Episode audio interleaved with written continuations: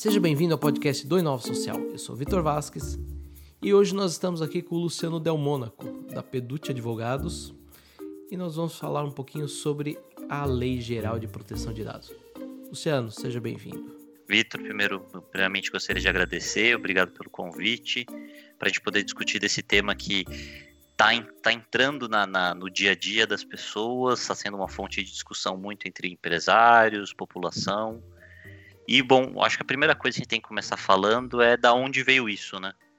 Ou seja, da onde veio essa lei. Exatamente. O que, que é, né? O que, que é essa lei, para quem não sabe? Vamos voltar e para isso a gente precisa ir para a Europa. Na Europa, você já tem, na União Europeia, você já tem um regramento de proteção de dados, mais ou menos no final do, do século XX. Por mais maluco que seja dizer isso. Ou seja, no começo de 2000, no finalzinho de 99 e 2000, começou a ter esse tipo de regulação. Aí você teve um movimento crescente de uso de dados no mundo. O que chamou atenção e o que foi uma espécie de gatilho para GPDR, que é o General Data Protection Act, ou Regulation, dependendo do país, é, foi as eleições dos Estados Unidos, do Trump, e foi o Brexit. Foi toda aquela questão do fake news. Porque o fake news foi usado muito dado do Facebook para quê? Eu vou direcionar notícia falsa para público que é vulnerável, para público que vai tender a compartilhar e aceitar isso. Eles começaram a usar dados de API do Google, por exemplo. Ah, você vai lá fazer uma pesquisa, ah, qual dos Vingadores você é? E com isso ele entendia o seu perfil político e comportamental e te usava isso para te mandar, para direcionar o seu comportamento político. Para quem não lembra, para quem não lembra é um pouquinho daquele bate-papo da Cambridge Analytica, né? É, a Cambridge Analytica foi o, o, o um, um, dos estopins, sabe? Hoje a empresa não existe mais, mas assim, a empresa não existe, mas tecnologia existe, esses caras não estão parados de maneira alguma. Então isso pegou muito pesado na época. Já se discutia sobre regulação de internet muito mais, para ter uma regulação mais precisa, porque todos esses fenômenos não existiam em 99 e 2000, quando a primeira lei foi criada, e aí eles criaram uma lei de proteção de dados, que eles tinham três coisas importantes que eles fizeram. Em primeiro lugar, eles deram três anos de prazo. Uma coisa que guarda essa informação quando a gente falar do prazo do Brasil. Isso é Europa. Segundo, Europa. Tá. Para se regulamentar e considerando que eles já tinham uma certa regulamentação. Uhum. Segundo ponto, eles colocaram da seguinte forma: a gente quer proteger dado de pessoa física. Dado pessoal é dado especificamente de pessoa física, seu nome, seu e-mail, seu telefone, suas opiniões políticas, seus, seus dados de saúde. Uhum. Isso, por exemplo, é dado pessoal clássico. E o terceiro ponto deles, a gente tem uma preocupação muito grande que as pessoas saiam da nossa área de influência, ou seja, saiam do nosso território e continuem infringindo a legislação. Qual que foi a ideia que eles tiveram? Vou fazer o seguinte, ah, eu vou ter que obrigar como se fosse regra de compliance, como se fosse regra de direito do consumidor, que a gente chama no direito de responsabilidade objetiva. Basicamente é o seguinte: vamos pegar uma empresa alemã, vai, vamos falar que a Bayer contratou uma agência de marketing no Brasil. E essa agência de marketing no Brasil violou a Lei Geral de Proteção de Dados porque usou dados de cidadãos europeus ou dados, por exemplo, que vieram da Europa, da, do, do, território europeu, estava dentro das categorias, ou seja, transfer, uso indevido de dado dado captado sem consentimento, sem contrato, sem, sem amparo legal. Mas não não estando lá, né? Não estando lá. A Europa, por exemplo, a agência europeia, ela não e com relação às suas autoridades nacionais, não vai multar a agência de marketing digital no Brasil, porque está fora do território dela. O que é que eles fazem? Eles multam a Bayer. Para que a Bayer venha para o Brasil e acerte ela. Por exemplo, teve um caso recente que uma, uma empresa de turismo europeia queria subcontratar uma empresa no Brasil. E eles vieram até nós perguntando: olha, tem um monte de regra de lei geral de proteção de dados que eu preciso seguir. Aí a gente olhou e falou: é, você tem que seguir. Você realmente tem que seguir, porque se você tiver algum problema, você tem dados muito, muito pessoais de nome, onde a pessoa está, quais trajetos ela está fazendo, informação relevante. E com isso você tem que se adequar. Ou seja, eles fizeram basicamente com, pensando numa questão política, óbvio que também teve uma questão toda de marketing envolvida, o uso do marketing de dados de uso indevido de marketing. O caso da Cambridge Analytica, eleição do Trump, que também usou a Cambridge Analytica, mas tiveram acho que umas 200 candidaturas que eles participaram nos Estados Unidos. A questão toda também do, do vazamento de dados do próprio Facebook para outras fontes e o Brexit, além da questão de vazamentos de dados pelos hackers russos, pela interferência da Rússia nas eleições dos Estados Unidos, pegou o assunto, sabe? Pegou no calo. Isso entrou na questão política. Isso começou a ser mais do que o, Marquinho brincando de dominar o mundo. Começou a ser um pouco perigoso. Era a gota, era a gota pra, do copo que já estava cheio, né? É, as coisas já tinha vários escândalos. Teve um escândalo que ficou famoso da Target nos Estados Unidos, onde uma pessoa começou a receber dados, por exemplo, ela era adolescente, e ela uhum. começou a receber propagandas de chá de bebê, de coisas de bebê. De fraldas. De fraldas, antes mesmo. Aí o pai ficou revoltado, não, porque vocês estão mandando isso? Só que o pai não sabia que a filha já estava grávida. Uhum. E foi por uhum. causa de buco, não foi por buscas que ela fez, foi por considerando produtos anteriores, produtos que ela comprou. Então você vê, tipo, é invasivo, sabe? A gente Sim. sabe que quando a gente usa qualquer produto online, a gente vende os nossos dados para as pessoas. Uhum. Isso é necessário, não é só, até mesmo uma melhor experiência de vida. Exemplo bom, exemplo que eu dou é um exemplo ótimo. Tô jogando StarCraft 2. Tô lá jogando.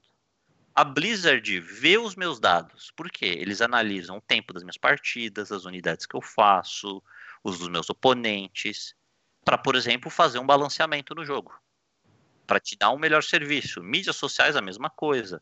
Vamos trocar um botão daqui, de baixo, vamos colocar em cima. Isso é uso legítimo e ok de dados. É importante você ter. A questão toda é você ter passar a ter, por exemplo, ele saber qual a sua opinião política e distorcer sua opinião política.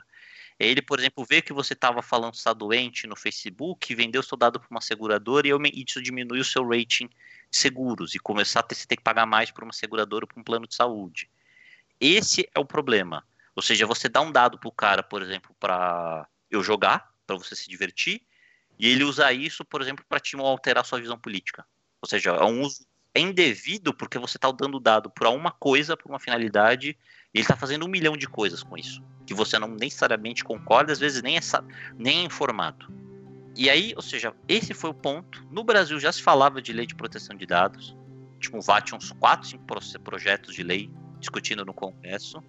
Aí aconteceu o seguinte: os caras aprovaram a, a lei europeia em maio, em agosto aprovaram a lei brasileira, que é basicamente igual à lei europeia, ou seja, pegaram tudo que estava sendo discutido antes e tacaram fora. Assim, a nossa lei, é o que eu sempre falo: se você cumpre a lei europeia, você cumpre a lei brasileira. Para muitas empresas, quando você fala que você tem dúvida, a gente sempre coloca: olha, vamos seguir o padrão europeu. Tem muita coisa que na lei brasileira não está bem determinada ainda, que a autoridade nacional está começando a se construir. Então a gente está seguindo muito o padrão europeu e a gente sabe que eles vão, vão seguir. Ou seja, que horas que fala, ó, você tem que ter práticas de segurança corretas, adequadas, com bons padrões. Isso vai ser a autoridade que vai dizer.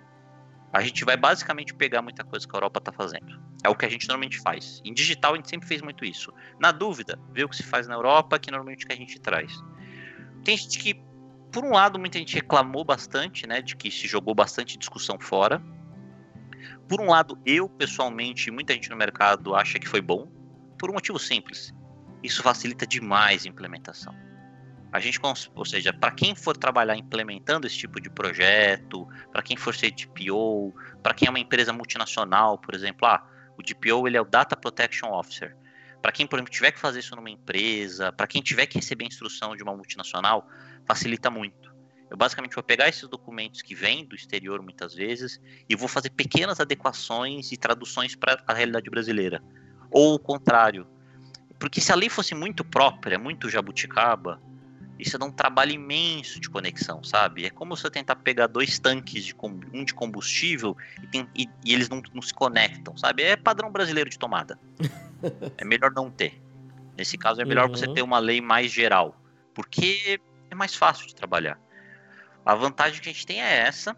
E aí, quais são os problemas que a gente teve? Isso foi, em, ou seja, em maio, o GPDR entrou em vigor, ou seja, ele está vigente. Ele tinha sido aprovado três anos antes. As empresas tiveram três anos para assim, ó, a lei existe. Daqui a uhum. três anos ela começa. Ou seja, daqui a três anos a gente vai poder te multar. Ou seja, 2015 aprovação, 2018 implementação, certo? E já começou a, a, a, a comer, a correr os problemas de começou a ter vazamento, começou a já complicação de multa. 2018 já começou. Uma das primeiras empresas foi uma empresa pequena que tomou uma, literalmente tomou uma multa grande e acabou o negócio do cara, porque ele era um, porque era um problema. Ele tinha um grande vazamento de dados do que ele tinha. Então começou a ter, começou a ter multa de 40, 50 mil euros, 40, 50 mil euros, até multa que pode chegar na casa dos milhões, até acho que é 50 milhões o teto. No Brasil é um pouco diferente. Mas de qualquer forma, o problema é ir lá é por grupo econômico que eles fazem. Tem um teto, mas você pode ter 2, 3, 4% do faturamento, dependendo da situação, de acordo com o grupo econômico que você tá. Ou seja, não é só uma empresa separada, se tiver uma coligação. Ah, tá, ok. Mas o problema é que a multa o, melhor, é o menor dos problemas. Vamos dar um exemplo legal, o exemplo brasileiro. Netshoes. Netshoes teve um problema de vazamento de dados. O que eles fizeram? A tática do avestruz. Não, não aconteceu nada. No dia seguinte, os hackers divulgaram. Ele tinha acabado de fazer um IPO. As ações dele despencaram e a Netshoes nunca mais se recuperou. Tanto é que foi vendida para a Magazine Luiza, Luiza recentemente uhum. a literalmente preço de banana. Quem investiu naquele IPO perdeu dinheiro. Uhum. Muito dinheiro. Porque você tem um problema sério de credibilidade com compras, especialmente no e-commerce. Porque você tem dado muito importante. E, e, se descobriu basicamente que eles não tinham segurança nenhuma, que eles não tinham fotografia nenhuma, que era super desorganizado.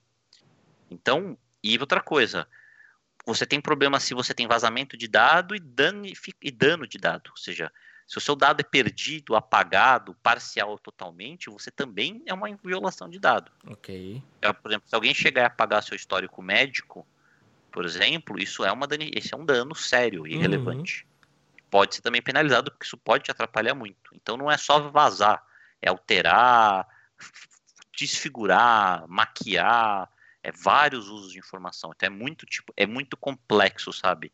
O que pode acontecer com o dado. Até, por exemplo, encriptar e jogar a chave fora. Isso é, por exemplo, uma violação. Se você deixar um hacker entrar no seu servidor, ele encriptar os seus dados. E sequestrar? Acabou. Sequestrar? acabou, você está tendo uma violação de dados, porque a pessoa não consegue pedir essa informação. Entendi. Luciano, vamos voltar, vamos dar um passo atrás nessa história. Vamos tentar explicar aqui para o ouvinte o que, que a gente compreende aqui no Brasil como dados pessoais. Tá? Eu acho que é legal a gente explicar, porque você deu vários exemplos aqui e, e talvez para quem esteja escutando aqui seja maluco, porque praticamente tudo é dados pessoais ou não. O que, que é que assim, o dado pessoal, como é que a gente costuma trabalhar? Assim, a nossa definição é muito parecida com a definição da Europa. Então, basicamente, é a mesma coisa, né? Dado pessoal aqui, a gente coloca informação relacionada a uma pessoa natural, ou seja, uma pessoa física, uhum. que ela está sendo identificada ou ela é identificável, ou seja, tem um nickname mas eu ou um IP, mas eu sei quem é. E aí a gente consegue entender dados, por exemplo, origem racial, étnica, convicção religiosa, opinião política, filiação a, empre a sindicato, filiação a, em caráter religioso, filosófico, político, dado referente à saúde, vida sexual, genético, biométrico. Uh, isso é literalmente o, uma descrição da lei. Eu li basicamente o que a lei fala.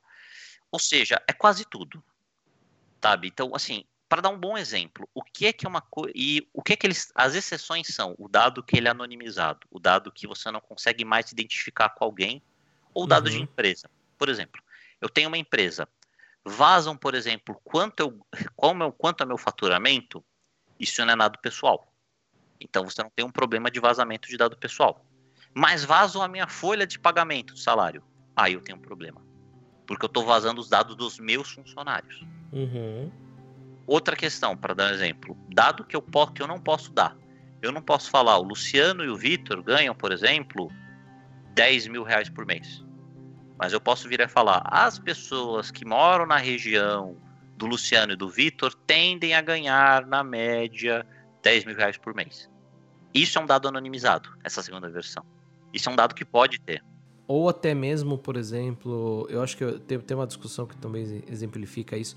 Uh, também em 2018 a gente teve um caso que aqui em São Paulo a linha 4 amarela ela foi proibida de captar a imagem porque ela captava a expressão facial das pessoas, né, dos usuários do metrô e falava e dava lá uns dados sobre o humor, né, de quem estava usando o metrô.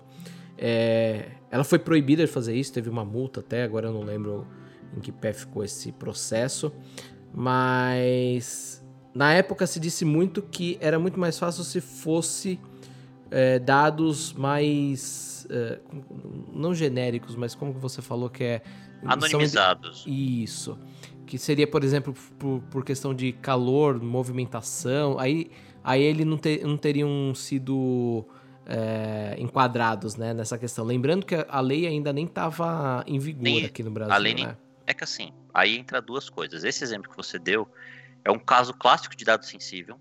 Tá. É um problema sério porque viola muito a sua, a sua privacidade. Porque, uhum. assim, isso você não está medindo, que nem você falou, que você consegue medir, assim, a discussão, ah, mas é para a gente medir tráfego. Não, para medir tráfego você tem catraca, você tem dados de calor, você análise de pico, você não precisa ter uma foto minha no seu banco de dados. Uhum. São coisas diferentes. Então, você não anonimizar, é, a grande questão é tem dado que você precisa, tem dado que você não precisa, e o ideal é que você trate com dado anônimo. Você sabe que uma pessoa entrou e você fez um, um, uma, um controle, por exemplo, por catraca. Aí que você falou que a lei não estava em vigor. O que que acontece? O Brasil é um país muito criativo. e, e promotores e procuradores também são criativos. O que, que eles estão começando a fazer? Eles estão começando a aplicar multas, às vezes, com base em acordos prévios de, por exemplo, termos de ajustamento de conduta, ou quando a empresa já tem algum tipo de infração, tá. ou com base na própria legislação de defesa do consumidor. Uhum. Ou, por exemplo, até no caso, por exemplo, no caso da linha 4, com certeza deve ter sido questões mesmo de privacidade da própria Constituição. Então eles costumam usar essas bases legais para. E aí eles falam: não, a lei não está em vigor mas eu vou usar a referência da lei para te enquadrar. Ah, tá, entendi. Tipo assim, eu uso assim, a situação que seria indevida pelo que a lei diz, ela não está em vigor, eu não vou te dar a multa que a lei prevê, mas eu vou te dar uma outra multa. com outro argumento, eu vou pegar em outro lugar essa multa. Sim. Fizeram isso, por exemplo, no do Banco Inter, que eles vazaram, tiveram uma multa, acho que um milhão e meio por vazamento de dados de 20 mil pessoas. Uhum. Eles foram multados por, pela questão de questão de consumidor. Eu acho que, se não me engano, ele já tinha até um termo de ajustamento de conduta, ou seja, ele já tinha alguma, alguma questão com o Ministério Público, porque, ele, porque tanto que eles assinaram um termo de basicamente, ó, eu vou ficar adequado, eu vou me ajustar, e não se ajustaram. E tomaram a multa com base nisso, mas usaram como base para falar que teve um vazamento as definições da lei. É o povo brasileiro, um povo muito criativo, ainda mais na área jurídica. Porque a lei no Brasil, ela não está ativa. Eu não posso tomar uma multa pela lei de proteção de dados ainda. Mas qual que é o problema? Já dá para você fazer essas jogadas e já está acontecendo. Não, e aí a gente cai numa outra questão, que é o prazo final, né? Que eu acho que isso vale vale falar um pouco, que foi o que você falou, guarde esse dado, né? Lá na Europa a gente demorou três anos da aprovação até a implementação, e aqui no Brasil como que foi? É, Aqui no Brasil são 18 meses. Antes disso, tem que falar um detalhe. Recentemente, o, o escritório estava organizando um evento com um parceiro e veio de convidados para esse parceiro duas pessoas do exterior. Veio o Mark e o John. O, o John é da Data Shepherd, uhum. que também é uma empresa também de segurança de dados, e o Mark é da VPM. A VPM é uma empresa que faz é um software que você utiliza para você fazer gestão de implementação de projetos de GPDR. Ok. Tanto que nós estamos trabalhando muito com isso para facilitar essa gestão, aprovação de documento e tudo mais. E o John trabalha muito com no Data Shepherd com esse projeto e também com segurança de dados. Okay. E aí o que eles nos falaram em conversa, a gente conversando, falaram, olha, os dados que a gente tem é que uns 5% das empresas europeias estava pronta. Uhum. Eles são do Reino Unido que basicamente eles têm, a, a, eles têm o GPDR do Reino Unido, que é exatamente igual. Por exemplo, tanto é que o Mark ele é o DPO da, da escola de Cambridge, antes da, e também da universidade, a universidade da escola, que eles têm os dois níveis. Uhum, e eles falando que antes dele entrar não tinha nada, e não é uma instituição qualquer. Sim. Sabe? Então imagina, por exemplo, a USP aqui em São Paulo, no estado de São Paulo, para você ter uma noção de quanta informação você tem. Então eles falaram, olha, a gente já tinha um histórico, a gente teve três anos e mesmo assim teve pouca gente, pouca gente adequada. Qual é a experiência que a gente tem no Brasil? Experiência de mercado. Quando a lei começou, qual foi o primeiro movimento do mercado, ainda mais na propriedade industrial, intelectual? Vamos levar essa necessidade, essa demanda ao mercado, uhum. vamos começar a oferecer os serviços. O que nós ouvimos de muitos clientes, ah, não, vai ter muito tempo, depois eles vão dar uma prorrogação, que nem fizeram com o SPED algumas vezes. Okay. Não vai acontecer nada. Olha, as pessoas começaram a falar sério nesse tema agora. Nós estamos começando os prim... o mercado está começando, as pessoas estão começando agora a sair da fase da negação. Primeiras fases, ou seja, sabe aqueles estágios do luto? As pessoas estavam na negação, agora estão chegando na raiva e, e, na barganha. O pessoal já passou pela, passou pela negação, depois passou pela raiva, aí o pessoal já está fazendo a barganha do tipo, não, vai ter uma, uma prorrogação, Uhum. Não vi nenhum movimento nesse sentido. Pode ter, mas eu não contaria com isso. E algumas empresas estão começando a chegar na fase da aceitação. Por exemplo, já estamos implementando o projeto. O que, que muitas pessoas falam? É rápido e é fácil? Eu falo, não é rápido, não é fácil. Síntese, não é um pastel. Muito de longe. Por exemplo, eu vou pegar uma empresa. Uma empresa, vamos pegar uma empresa simples, vai. Pegar uma empresa que tenha seus 300 funcionários eu vou ter que rever proteção. Primeiro, eu vou ter que rever contrato de trabalho de todo mundo para prever questões de segurança de dados. Depois, eu vou ter que ver como o TI trabalha. Eu não sou programador, mas a gente tem um questionário. Nosso questionário tem mais de 15 páginas. Só de. É o questionário inicial, só para você ter uma noção. Que vai de perguntas desde como você criptografa dados, se você tem tecnologia, se o TI é terceirizado, até perguntas bem específicas do tipo: o seu dado criptografado é o dado que está em produção, ou seja, está vivo? É o dado que está em backup? É o dado que está no computador de alguém? Aí a gente vai ver, a gente tem que organizar todos os contratos com fornecedores, porque, por exemplo, ah, você tem uma agência de marketing que trabalha com o nosso disparo de e-mail marketing. Esses caras têm sim que se organizar, porque a lei brasileira coloca questões sim de multa. Ó, para você ter uma noção, como é que funciona a multa no Brasil?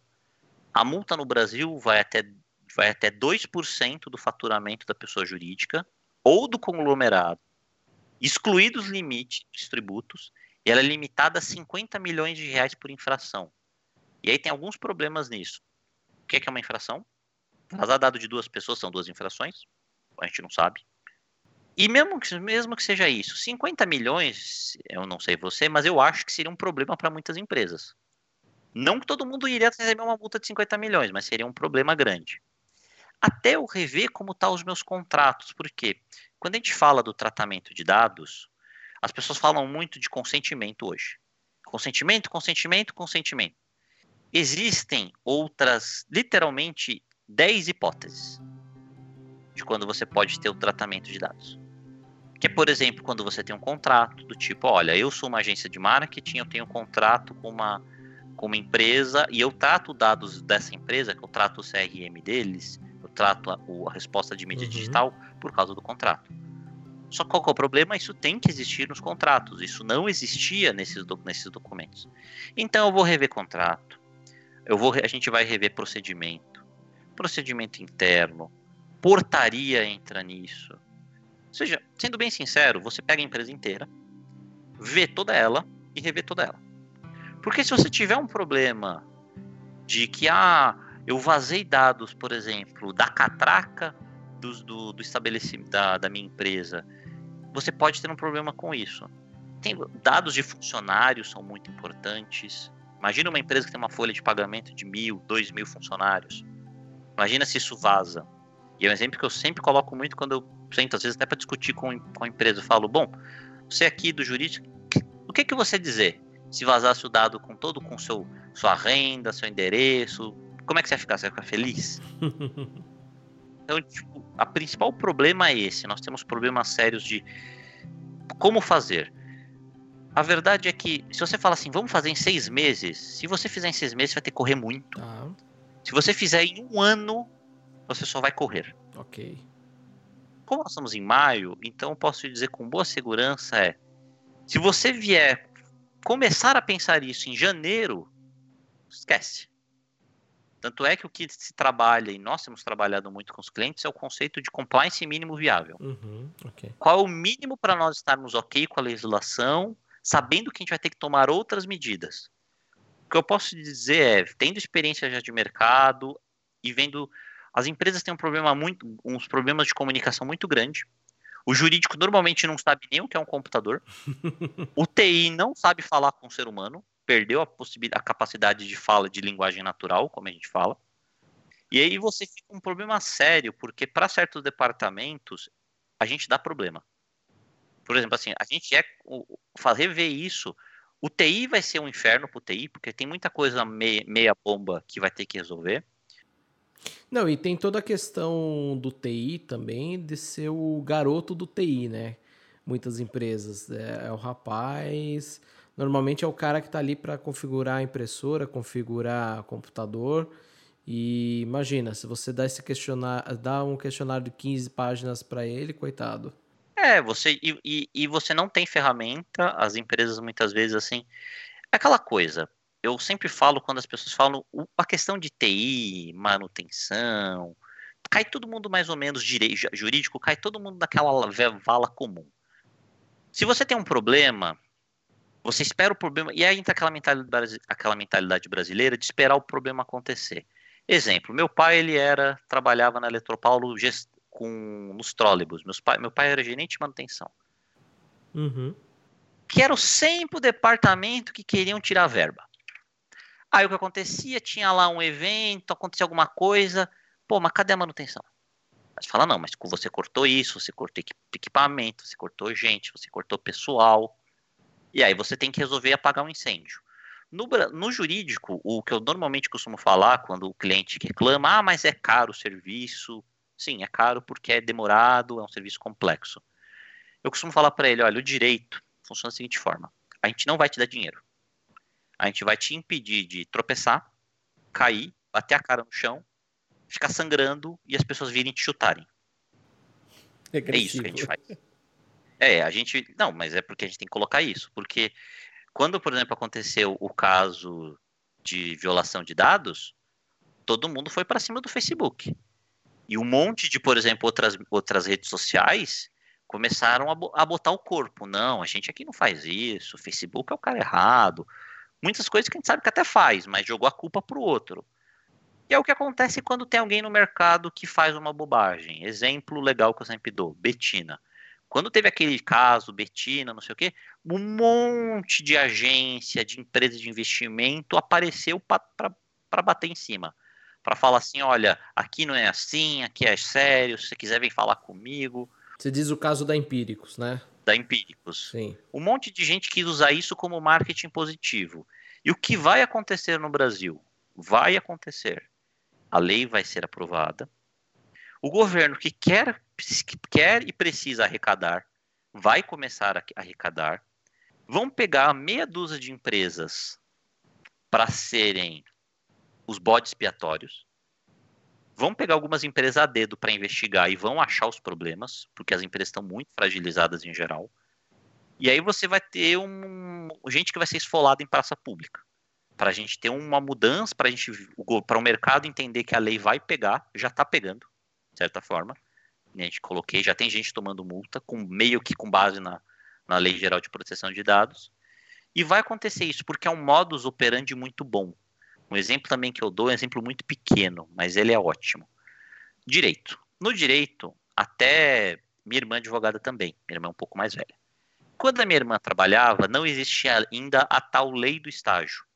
Hoje o estagiário de direito só pode só, aspas, trabalhar seis horas por dia. Antigamente não existia isso. Antigamente o estagiário trabalhava às 8 horas como se fosse um empregado normal. Passaram essa lei e aí o que o, o Ministério Público começou a fazer? Começou aí nos grandes escritórios, não vou dizer o nome, mas começou em vários escritórios, e começou a identificar que tinha gente descumprindo a lei do estágio. Aí começou a dar advertência, começou a dar multa. Chegou a ponto de alguns grandes escritórios falaram: olha, se a gente der mais uma penalidade, a gente vai proibir vocês de contratar estagiários por um ano. Porque o contrato de estágio é feito entre a, o escritório, a empresa e a universidade. Porque precisa disso para contar para horas, para se formar e tudo mais. Então eles fizeram isso de um jeito onde o mercado assumiu isso. Hoje, se você chegar no escritório grande, tem muito escritório que dá, dá horário, o computador desliga. Para você ligar o computador, você tem que falar com um sócio da área, um gestor responsável para ele autorizar e ele vai te dar um apito. Ele vai falar: olha, tudo bem, é exceção, mas que isso não vire regra e que isso não aconteça mais. Assim, tipo, é um negócio que fica meio por debaixo dos panos, não se fala muito nisso. E é o mesmo argumento. Você pega os grandes, vai em cima, bate de, e aí cai de cima para baixo. Porque as empresas vão começar a obrigar pelos contratos deles os prestadores de serviços men menores a aderir. Vai ser corrido, vai ter muita gente que vai perder nisso, vai ter muita gente que vai ganhar dinheiro com isso.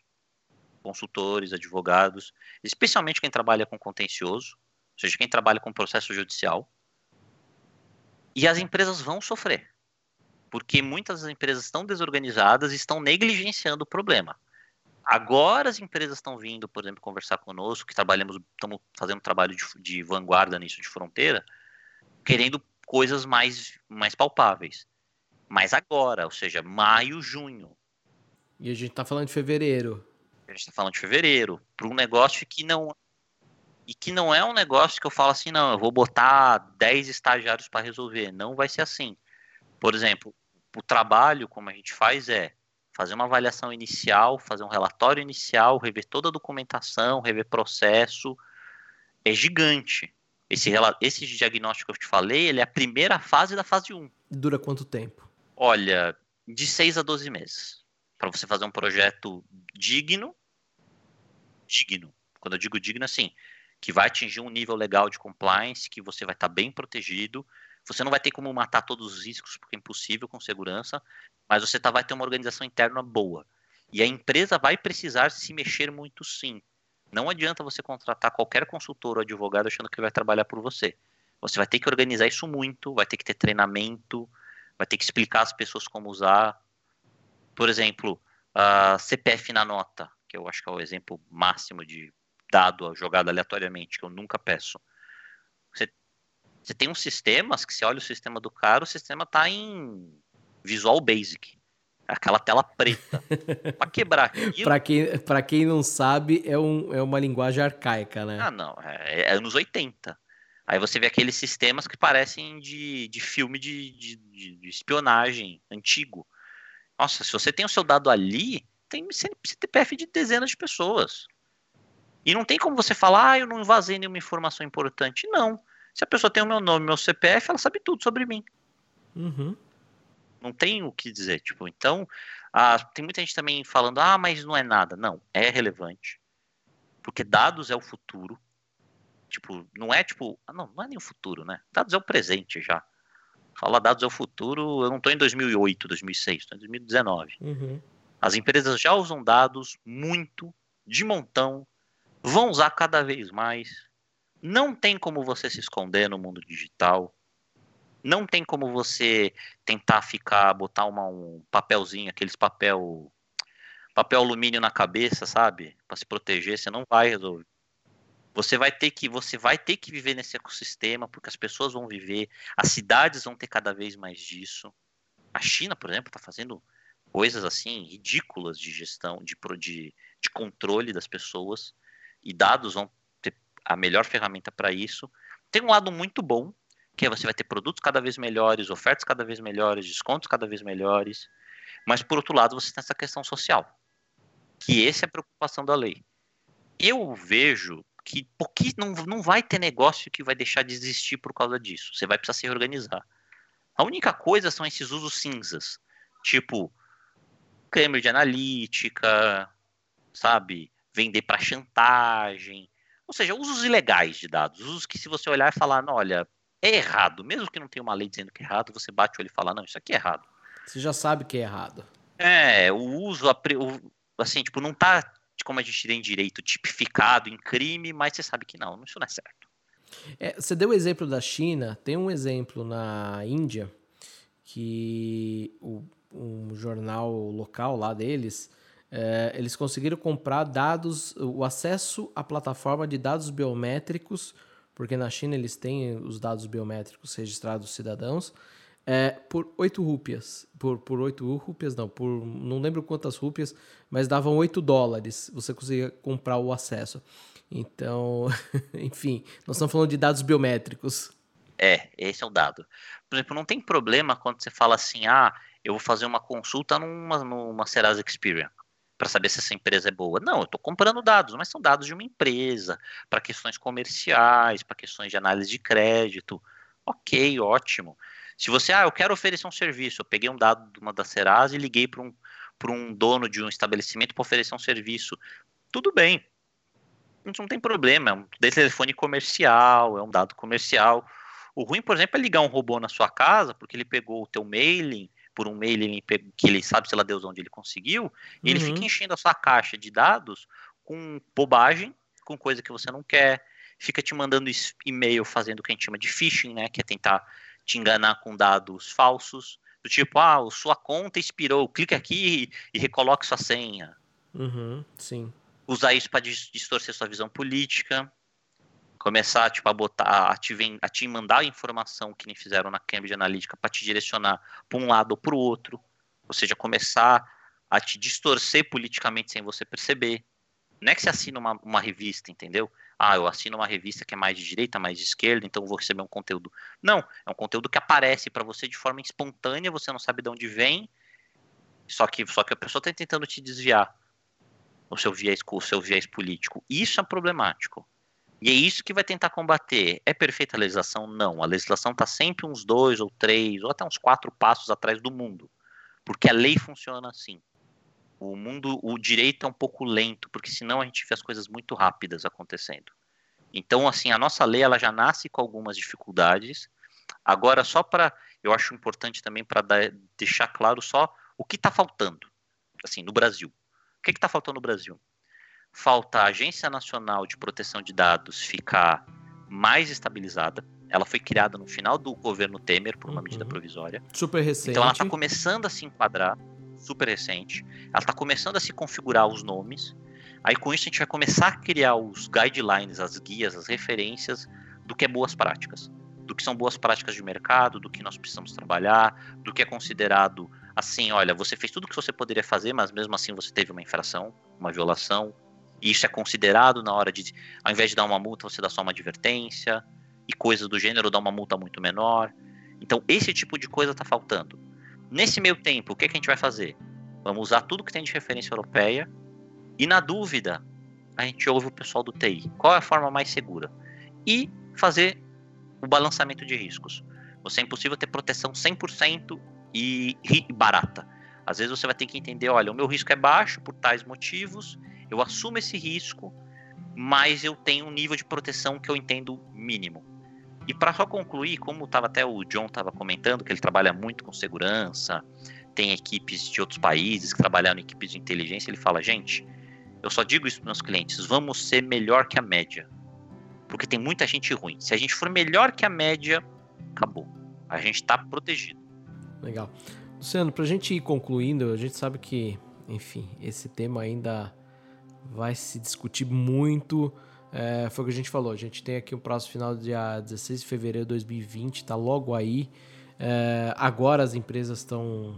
Muitas empresas ainda estão acordando, algumas ainda nem sabem é, dessa lei, porque ainda não foram atrás, enfim, não estão não, não, não atentas. É, eu gostaria de jogar uma pergunta aqui e pedir para você enfim, concluir aí o, o seu pensamento, que eu acho que você levantou alguns pontos super interessantes. Uh, eu sei que vai ter ouvinte aqui saindo, arrancando os cabelos, correndo pela firma e falando: Meu Deus do céu, eu tenho que rever tudo. Uh, mas você, como que você vê é, os, como que você vê o cenário pós essa implementação? Como que você acha, se você fosse para chutar aqui um risco do, um, do, sobre o futuro. Como que você veria isso? E aí eu deixo para você concluir o nosso bate-papo de hoje. Primeira coisa que você falou, realmente tem muita coisa. Deu, a gente literalmente arranhou o iceberg. Tem bastante, muita coisa técnica e tem muita coisa que quando você começa a fazer, você começa a puxar, vira, vira um novelo, sabe? Você come, é que nem cavar areia. Você começa com uma visão e quando você percebe tem muita coisa embaixo. Muito, tem muita questão jurídica que ainda não está 100%, ou seja, que ainda existem dúvidas, questionamentos e questões técnicas de como a autoridade vai fazer. Então, ou seja, a gente já está num certo momento de incerteza. Sobre o, o, o cenário futuro. O cenário futuro eu vejo que vai ser muito parecido com a lei de compliance e de compliance anticorrupção nas empresas. Vai, vai virar uma espécie de padrão mínimo de segurança e de qualidade para as grandes marcas e para as grandes players de contratação. Ou seja, se você não tiver isso, você nem vai entrar numa contratação. Ou seja, para quem é médio e pequeno porte, se você não tá, tem uma adequação mínima, você não é nem a, apto a concorrer a, por exemplo, um, um, a um processo de contratação ou a oferecer serviços. Ou seja, se você presta serviço para esse tipo de empresa, elas vão bater na sua porta. Então você vai precisar se organizar. Se você é muito pequeno, você não vai ser tão atingido assim. É menos provável de você ter um vazamento. Quem é grande vai receber fiscalização primeiro. E eu vejo os setores que mais têm que se preocupar. E-commerces tem que se preocupar muito. O setor de saúde e o setor de turismo. São os principais setores que vai ter gente procurando. Ou seja, vai ter são três setores que são muito pulverizados, mas tem muita gente pequena e média, com pouca gestão, muito lugar onde o garoto do TI é o que manda. E, e para ter um escândalo de tipo Netshoes não é muita coisa. E tem que lembrar só um detalhe, que eu acho que é a parte mais importante para todo mundo. Se você tiver um problema essa, e você não comunicar a autoridade, você não seguir certo, você tem além do problema todo legal, isso vai para mídia. Porque ainda mais se for uma empresa razoavelmente relevante.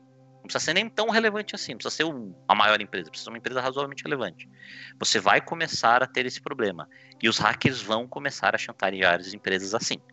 Eles não vão mais entrar e criptografar, eles vão entrar, pegar um pedaço do seu banco de dados e falar: olha, se você não, não me pagar, eu jogo, na, na, eu jogo e falo que você teve um vazamento. Então, assim, vai ter muita gente usando isso. E eu vejo que para os perfis é grande empresa, vocês vão receber investigação, vocês vão receber algum tipo de contato, vocês estão na linha de frente. Média e pequena empresa, se você presta serviço para empresa grande, você vai vir na cadeia. Você está como se fosse ele, você vai automaticamente seguir. Pequena empresa, média empresa que trabalha, por exemplo, para pessoa física, você não vai ter uma, um policiamento tão rápido e tão, tão ágil mas você vai ter essa questão de que você vai ter perder esse selo de qualidade, sabe? É quase como ter ISO para alguns segmentos. Quem não tem ISO simplesmente não atende. E você tem o sério problema de que a internet é muito volátil. Então você pode, da noite pro dia, ficar, pa, pa, passar na, nos trending topics. E aí você vai ter um problema sério.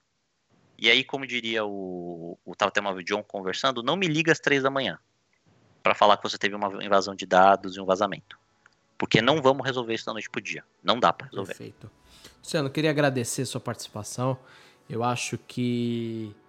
Eu não vou falar nem bate-papo, porque eu deixei você falar. Eu acho que você trouxe tanto, tantos insights e tantas pontuações que eu acho que valem a pena é, ainda serem discutidas, aprofundadas. e Então, assim, hoje eu deixei um pouco você. Eu, eu me tornei ouvinte também apesar de ter feito algumas perguntas na nossa conversa.